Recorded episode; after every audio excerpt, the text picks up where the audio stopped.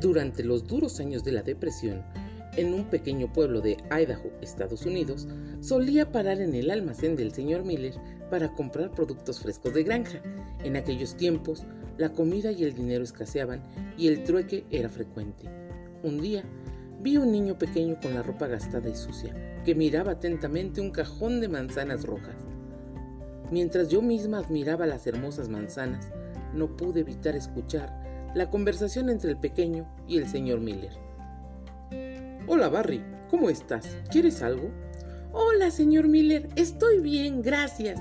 Solo admiraba las manzanas. Se ven muy bien. Sí, son muy buenas. ¿Cómo está tu mamá? Bien. ¿Hay algo en que te pueda ayudar? No, señor, solo admiraba las manzanas. ¿Te gustaría llevar algunas a casa? Claro que sí. Bueno, ¿qué tienes para cambiar por ellas? Lo único que tengo es esto, mi canica más valiosa. ¿De veras? ¿Me la dejas ver? Barry le mostró su tesoro, pero el señor Miller no se quedó muy contento. El único problema es que esta es azul y a mí me gustan las rojas, dijo. ¿Tienes alguna como esta, pero roja, en casa? No exactamente, pero tengo algo parecido. Hagamos una cosa. Llévate esta bolsa de manzanas a casa y la próxima vez que vengas, muéstrame la canica roja que tienes. Muchas gracias, señor Miller. Y salió corriendo con su bolsa de manzanas rojas. La señora Miller se acercó a atenderme y con una sonrisa me dijo, hay dos niños más como él en nuestra comunidad, todos en una situación de extrema pobreza.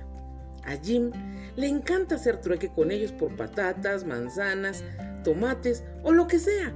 Cuando vuelven con las canicas rojas, él decide que en realidad no le gusta tanto el rojo y los manda a casa con otra bolsa de comida y la promesa de traer una canica color naranja, verde o azul la próxima vez. Me fui del negocio sonriendo e impresionada con este hombre. Tiempo después, el señor Miller falleció. Por la noche fui a su velorio acompañando a unos amigos. Al llegar, comenzamos a saludar a los familiares para dar nuestro pésame.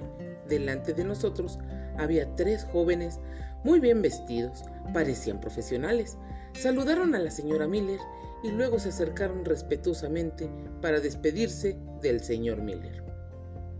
Cuando llegó nuestro turno, la señora Miller con los ojos brillando me tomó de la mano me condujo al ataúd y me dijo, esos tres jóvenes que se acaban de ir son los tres chicos de los cuales le hablé. Me dijeron que vinieron a pagar su deuda. A continuación, la esposa levantó la mano de su esposo fallecido. Allí estaban, eran tres canicas rojas exquisitamente brillantes. El amor del señor Miller quedó grabado en el corazón de los tres chicos, de tal manera que jamás olvidaron su actitud y generosidad